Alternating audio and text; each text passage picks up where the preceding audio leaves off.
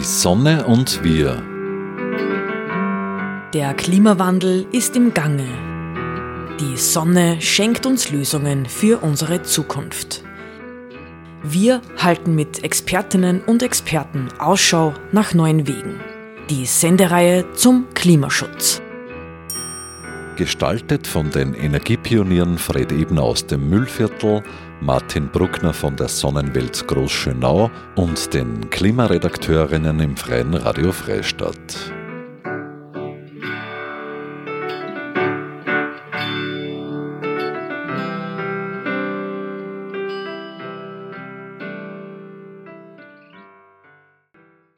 Herzlich willkommen zu einer weiteren Ausgabe der Sendereihe Die Sonne und wir. Mein Name ist Maris Newerkler und ich spreche heute mit Xenia Baumgartner vom Klimabündnis Oberösterreich über das Thema nachhaltige Mobilität. Vom 16. bis zum 22. September finden in mehr als 50 Ländern in Europa Aktionen im Rahmen der Europäischen Mobilitätswoche statt. Diese werden in Österreich vom Klimabündnis koordiniert. Vielen Dank, Frau Baumgartner, dass Sie sich Zeit für dieses Gespräch genommen haben. Ein Highlight der Mobilitätswoche ist etwa das Sternradeln nach Linz. Können Sie das etwas näher beschreiben? Was ist das Sternradeln und was ist eigentlich diese Mobilitätswoche? Äh, grundsätzlich zuerst zum, zum Sternradeln. Da ist einfach von alle umliegenden Gemeinden oder von ganz, nicht, nicht alle, aber von ganz viel umliegende Gemeinden äh, wird eine gemeinsame Radausfahrt organisiert. Also das heißt, man fährt einfach miteinander in einer großen Gruppe, teilweise auf der Straße ähm, und das mündet dann in einer Radparade und einem Mobilitätsfest in Linz. Das ist eine ganz schöne Veranstaltung. Mhm. Die Mobilitätswoche, äh, wie Sie eh gerade vorher gesagt haben, gibt es schon ziemlich lang und es ist einfach eine europaweite Veranstaltung, wo ganz viele Gemeinden, ganz viele Betriebe, ganz viele Schulen, ganz viele Menschen mit dabei sind und sie engagieren für äh, nachhaltige Mobilität nochmal zurück zu diesem Sternraden, das ist ja sozusagen jetzt eines dieser Highlights, vielleicht, vielleicht in ganz Österreich oder zumindest auf jeden Fall in Oberösterreich, wo von überall her sozusagen die, die Radgruppen kommen nach Linz. Was passiert dann da? Eine riesige Parade sozusagen von, von Fahrrädern. Wie, wie fühlt sich das an? Was sind da Reaktionen gewesen vielleicht auch? Äh, es geht einfach ganz generell darum, dass man die Radmobilität feiert und dass man einfach auch dieses Miteinander feiert, dieses Miteinander Radfahren, dieses einfach sie die Straße zu erobern. Ich weiß jetzt nicht, ob Sie schon mal mitgefahren sind bei so einer ja, großen Radausfahrt. Es ist einfach ein total äh, angenehm freies Gefühl. Es ist einfach mhm. auch von der Musik, es gibt Musik und die Menschen lachen und es sind einfach Kinder mit dabei und es ist einfach, man hat so den, den Hauch von einer Ahnung von, wie Mobilität eigentlich sein könnte. Mhm. So könnte die Mobilität funktionieren, mit Fahrrädern sozusagen. Glauben Sie, dass das Event jetzt tatsächlich Einfluss haben könnte auf die Entscheidungen, die dann die Menschen, die das vielleicht erlebt haben, später treffen? Fahren die dann mehr Rad? Glauben Sie, da, da ändert sich was sozusagen in der Herangehensweise?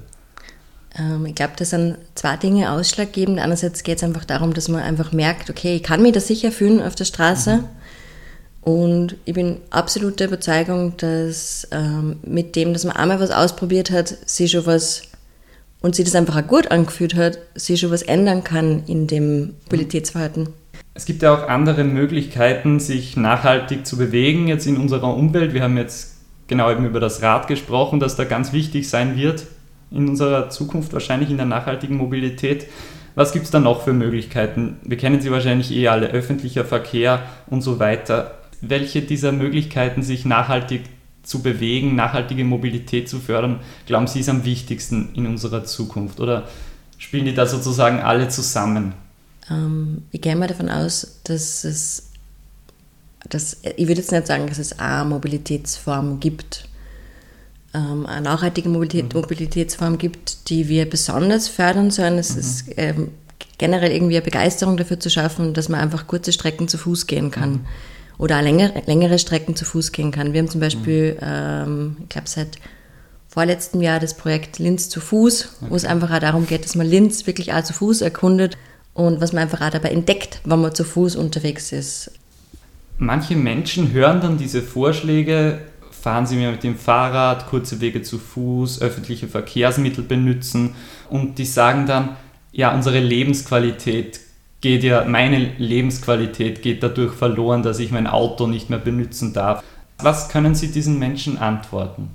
Ich bin mir dessen bewusst, äh, dass das Auto und der Verzicht darauf einfach eine große Einschränkung ist. Also ich sehe es Tag für Tag, ich herrsche in meiner Familie. Ähm, dass es einfach nur ein Ding ist, was man irgendwie, was man fahren möchte und wenn man das nicht fahren darf, dann empfindet man das eigentlich als Einschränkung von der persönlichen Freiheit. Aber das ist meiner, meiner Meinung nach einfach was, was sie über die Jahre entwickelt hat, dass sie so dieses Auto mit dem Freiheitsgefühl verknüpft. Mhm. Und wenn man auch wieder erkennt, was es für Freiheit sein kann, äh, einfach auf ein Fahrrad zu steigen und wohin zu fahren, was es für Freiheit sein kann, zur Straßenbahn zu gehen mhm. und einfach sie in den nächsten Zug zu setzen und da wohin zu fahren und einfach nicht abhängig zu mhm. sein von einem Auto. Ähm, nicht ganz flexibel, keine Ahnung, bei der Wanderung mhm. am Ort A aufzubrechen und beim Ort B beim Ende einfach wieder in den Zug einzusteigen, wieder heimzufahren. Was für mhm. Freiheitsgefühl das sein kann und was für Miteinander einfach auch in der Straßenbahn oder im Zug, dann würde ich sagen, ähm, wird es irgendwann einmal von der Einschränkung hin zu einem, wozu brauche ich eigentlich Auto? Wie kann man das vielleicht besser kommunizieren auch? Sie haben es gerade versucht eben zu, zu beschreiben. Das sind alles Vorteile von nachhaltiger Mobilität. Kann man diese Bedenken noch irgendwie anders ausräumen? Wie kommt man zu diesen, zu diesen Menschen hinter, die da sagen, ich mag aber einfach mit dem Auto fahren? Es ist tatsächlich, also wenn ich mir die verschiedenen Bereiche im Klimabündnis anschaue, äh, ist es in vielen Bereiche, also ich bin ja im Projekt der Klimastrategien, wo wir von einer ganzheitlichen mhm. Ebene die verschiedenen Themen einfach angängen. Und da ist Mobilität nur immer das, ähm, spannenderweise das schwierigste Thema, eben auch für die Menschen am, am Land, für Menschen, die mobilitätseingeschränkt sind. Meiner Meinung nach geht es tatsächlich es geht, es geht nicht mehr um Faktenwissen, es geht nicht mehr darum, dass man sagt, das und das sind die Zahlen, weil die Zahlen haben wir in Österreich. Wir wissen, dass, der, äh, dass Mobilität einen immens hohen CO2-Ausstoß hat.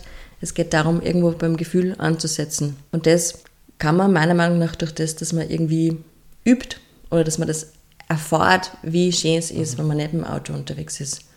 Bei der Mobilitätswoche gibt es einfach viele Aktionen in die Richtung, wo man merkt, da geht was anders Mhm. Und das ist auch lustig und das ist schön und da kann man was ausprobieren. Wie ein großer Bestandteil des, des Klimawandels ist die Mobilität eigentlich. Also wie wichtig ist es für uns, dass wir in der nachhaltigen Mobilität da ansetzen beim Klimawandel? Wenn man auf, der, auf die äh, Demos von Fridays for Future ist, dann hört man immer, wenn die Gletscher schmelzen, lässt ein Auto stehen, hup, mhm. hup. Ähm, wie ich das erste mit meiner kleinen Schwester von einer Demo gewesen bin, äh, mhm. die war damals, ich glaube, zehn, ist schon mhm. länger her, tatsächlich, hat sie mich gefragt, wieso? Und dann habe ich probiert, ihr das äh, zu erklären, äh, dass das eben, dass das Auto einen sehr hohen CO2-Ausstoß hat. Mhm. Und das ist einfach nach wie vor in Österreich, aber in, in anderen Ländern nur so, dass das einfach der, einer von den größten Hebel ist, wo wir mhm. äh, als Gesellschaft, aber auch als Privatpersonen ansetzen können. Und ich denke auch, wenn der Österreich jetzt irgendwie sie endlich wieder in eine Vorreiterrolle begibt und sagt, hey, äh, wir wollen da jetzt was anderes ändern, wir setzen auf Fahrrad, wir setzen auf Mikro-ÖV, wir setzen auf die Öffis, äh, dann war das auch kein Fehler. Sonst werden ja. uns, glaube ich, andere Länder einfach davonziehen. Welche Rolle spielen alternative Verkehrsmittel wie Fahrräder oder Carsharing? Carsharing jetzt im Speziellen über die Fahrräder haben wir jetzt eh schon ein bisschen mehr gesprochen. Carsharing, gibt es da Visionen für die Mobilität, wie das besser funktionieren kann. Braucht kein eigenes Auto, sondern benutze eines mit. Carsharing ist meiner Meinung nach dann tragend ähm, am Land, wenn einfach das letzte Stickel nicht angebunden ist und es einfach auch dort kein, äh, kein Mikro-ÖV gibt. Also das heißt, ähm, in dem Fall, beziehungsweise ich denke auch für Personen, die mobilitätseingeschränkt sind, wird das nach wie vor irgendwie ein Thema bleiben, weil nicht jeder kann mit dem Fahrrad fahren, nicht jeder kann zu Fuß gehen. Mhm. Und wir wollen natürlich ernährt aus, äh, ausschließen von am mobilen Leben. Was sind die größten Hindernisse für eine stärkere Verbreitung? Wir haben vorher schon angesprochen, ähm, die Menschen selbst, die sagen, ich will mich da jetzt aber vielleicht nicht einschränken. Was können andere Hindernisse noch sein, dass die nachhaltigen Mobilitätsformen sich nicht so schnell durchsetzen oder bisher noch nicht? ganz das, das erreicht haben, was man vielleicht will? Ich würde sagen, es gibt einfach immer nur recht viele Menschen, äh, die stark dafür eintreten, mhm. dass ähm, Auto äh, gefahren wird. Ähm, es ist eben eine, eine große eine menschliche Art, dass man gern in dem, ähm, auf dem beharrt, was man schon kennt und dieses Unvorstellbare äh, einfach nur nicht so zulässt. Ich glaube, einerseits wird es einfach zwäng gefördert, weil es ähm, nur immer Menschen gibt, die ähm, darauf beharren, dass einfach alles so bleiben muss, wie es ist.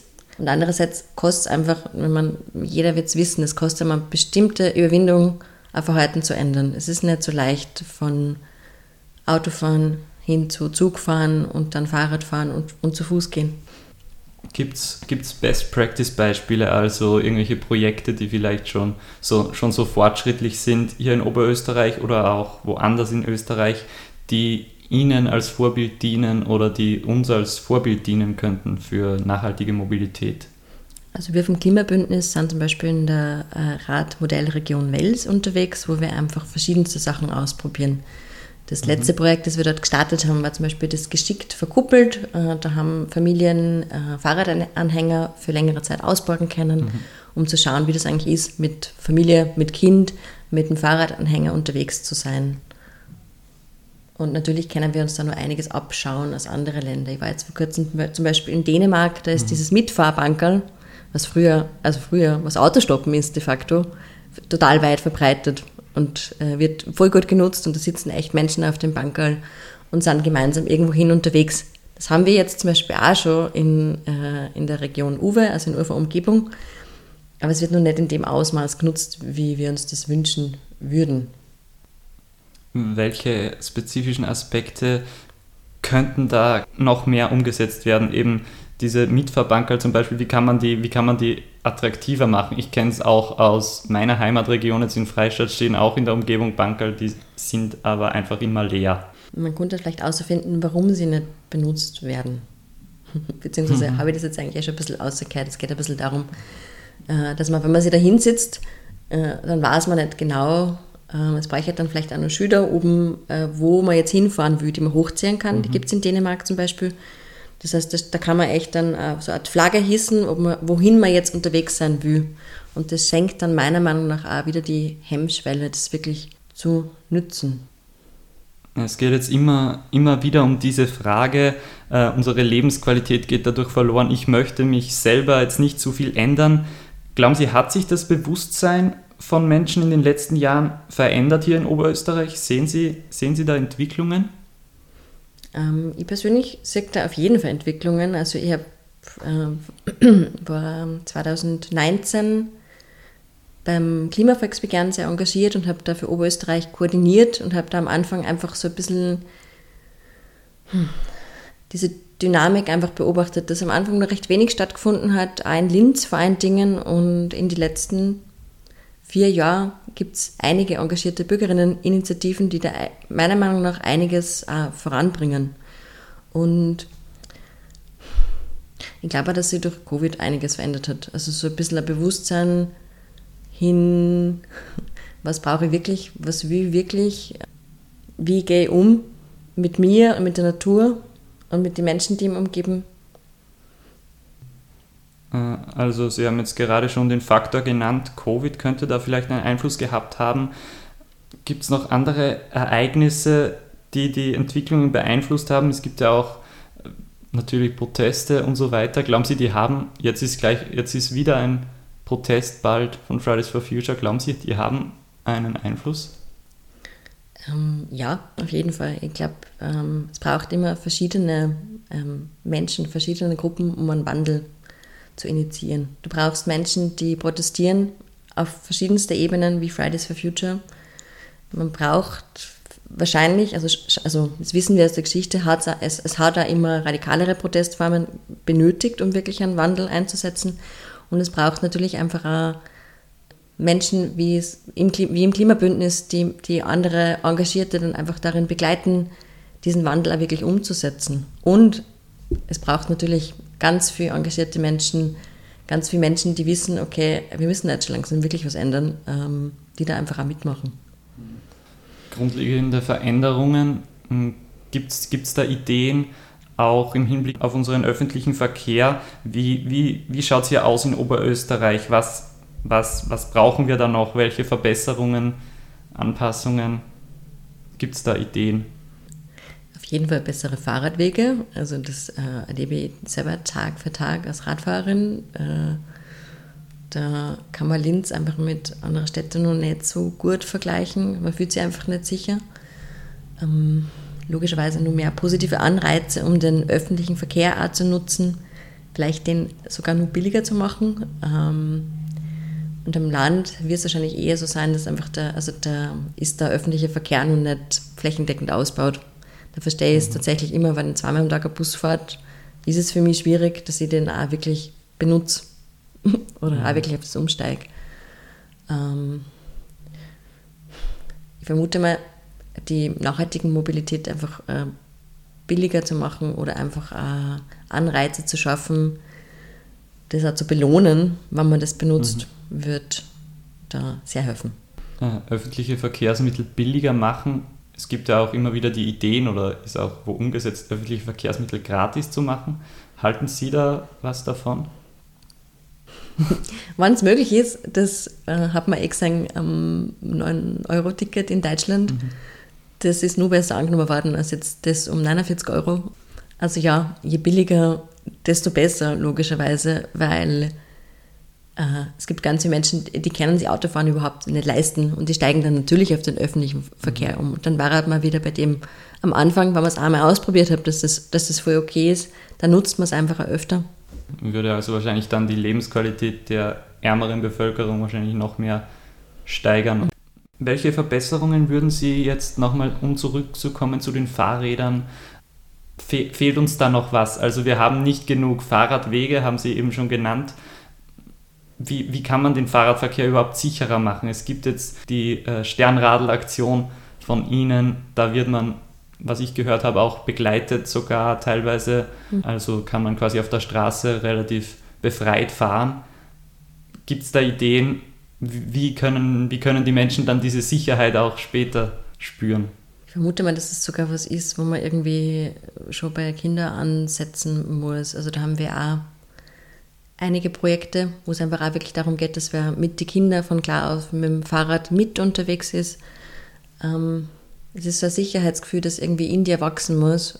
Einerseits und andererseits natürlich auch ähm, die Erwachsenen. Es sind oft tatsächlich die Erwachsenen, die dann da, äh, das Hindernis sind. Also Kinder würden meiner Meinung nach gern eigenständig äh, zur Schule fahren, mit dem Fahrrad oder zu Fuß unterwegs sein, aber irgendwie ist diese Unsicherheit und Angst von Erwachsenen, dass da dem Kind was passiert, nur ziemlich, ziemlich, ziemlich groß. Und da geht es wirklich darum, dass man wirklich möglichst sichere Radwege, abgetrennte Radwege schafft, ähm, die jetzt wirklich total vom restlichen Verkehr getrennt äh, ist. Also es gibt eh immer wieder so Fahrradstrecken, wo einfach gar kein Auto in, den, in der Nähe ist und wo, wo, du wirklich ganz viel Platz hast, mit deinem Radl unterwegs zu sein. Und das schafft Sicherheit. Und auf so einer Strecke fährt man einfach gern. Wenn an dir 20 Zentimeter entfernt ein Auto andauernd vorbeirauscht, das ist stressig und du hast Angst und ja, also in die Richtung. Mhm.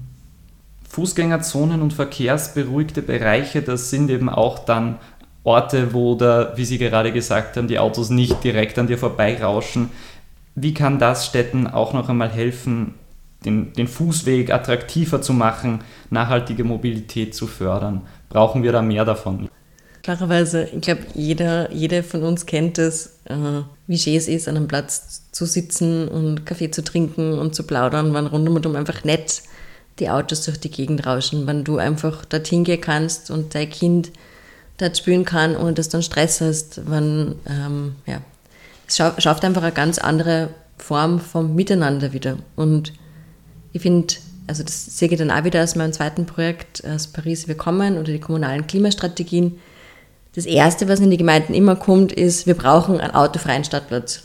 Also weil man einfach weiß, okay, es braucht diese Orte des Miteinanders, diese, diese Orte, wo die Leute wieder zusammenkommen können, wo man sich einfach austauscht, wo man sich sieht. Und das ist nicht so entspannt, wenn da Autos durch die Gegend fahren. Trotzdem gibt es jetzt, zumindest auch, auch in meiner Heimatstadt, jetzt in Freistadt, einen total befahrenen Marktplatz sozusagen. Wo, woher kommt das, dass da die Gemeinden nicht so darauf anspringen, diese, diese Bereiche zu schaffen? Ich vermute mal, dass da auf diese Stadtplätze gibt es auch Betriebe. Und diese Betriebe haben oft Dinge, die man dort irgendwie hinbringen muss. Und da gibt es einfach auch noch keine wirkungsvollen, also okay, es gibt einen Haufen Ideen. Es gibt Lastenräder, die extrem gut funktionieren. Ich bin schon mal mit einem Lastenrad übersiedelt. Ich weiß, das ist möglich und es ist ja gar nicht so schwierig. Und, ähm, aber das, das umzudenken von, ich packe meine, ganze, meine ganzen Lebensmittel oder so in ein Auto hin zu in ein Lastenfahrrad, ähm, das ist scheinbar auch noch ein bisschen schwierig. Also da sind, glaube ich, die Betriebe nur ziemlich dahinter. Beziehungsweise gibt es auch Menschen, die einfach nicht so mobil sind. Also ja, da muss man sich dann halt irgendwie auch überlegen, wie die zu diesem Stadtplatz einfach hinkommen. Haben Sie Feedback darüber, wie diese Maßnahmen eben diese, diese abgeschotteten Plätze für Menschen, die da eben sicher verweilen können, haben Sie Feedback, wie das die Lebensqualität beeinflusst oder wie das natürlich auch die Mobilität beeinflusst? Hier quasi einen beruhigten Verkehr zu haben, werden da mehr, mehr, mehr Wege zu Fuß zurückgelegt wenn da, wenn da sozusagen das Auto langsamer vorbeifährt. Ich glaube, man sieht es in alle größeren Städte, wo ähm, in der Altstadt oder in oder einfach auf diese Stadtplätze keine Autos zugelassen sind, da sind viel mehr Menschen zu Fuß unterwegs. Es ist viel lebendiger dort. Ähm ja, aber es gibt immer Stimmen, die dagegen sind. Also es hat ja in Linz jetzt ergeben, dass man versucht, den Hauptplatz autofrei zu machen. Und es wird immer Stimmen geben, äh, geben, die dagegen sind. Aber man muss das einfach mal ein bisschen ausprobieren, um auszufinden, ob es auch wirklich funktioniert. Und da braucht es dann schon meiner Meinung nach eine mutige Politik, die sagt, okay, wir probieren was länger aus, ähm, um zu schauen, ob es wie sehr es den Menschen gefallen konnte. Und die Mobilitätswoche startet jetzt den Samstag und äh, geht bis zum 22. September.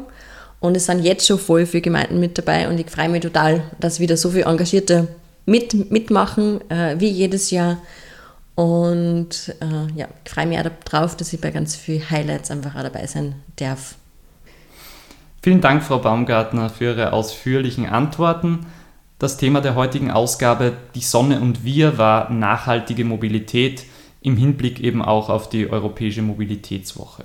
Einen schönen Tag unseren Zuhörerinnen und Zuhörern.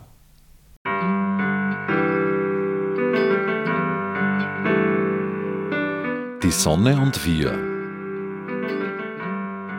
Die wöchentliche Sendung zum Klimaschutz wurde in Kooperation mit der Sonnenwelt entwickelt. Die Sonnenwelt in Großschönau im Waldviertel bietet auf Basis von Erd- und Menschheitsgeschichte unzählige Einblicke in die derzeitige Energieversorgung mit Öl, Gas, Kohle und Atom. Spielerisch werden die Möglichkeiten durch die Kraft der Sonne greifbar gemacht. Sie erleben zwölf übergreifende Ausstellungsthemen mit über 1100 Exponaten. Mehr dazu auf www.sonnenwelt.at. Die Sonne und wir wird im Freien Radio Freistadt produziert und auch bei folgenden freien Radios regelmäßig ausgestrahlt. Radio Froh Linz, B138 Kirchdorf, Freies Radio Salzkammergut, Radio Y Hollerbrunn, Campus und City Radio St. Pölten, Radio Fabrik Salzburg und Radio OP Oberpullendorf. Alle Sendungen stehen auch im Online-Archiv zur Verfügung und können auf diversen Podcast-Plattformen abonniert werden.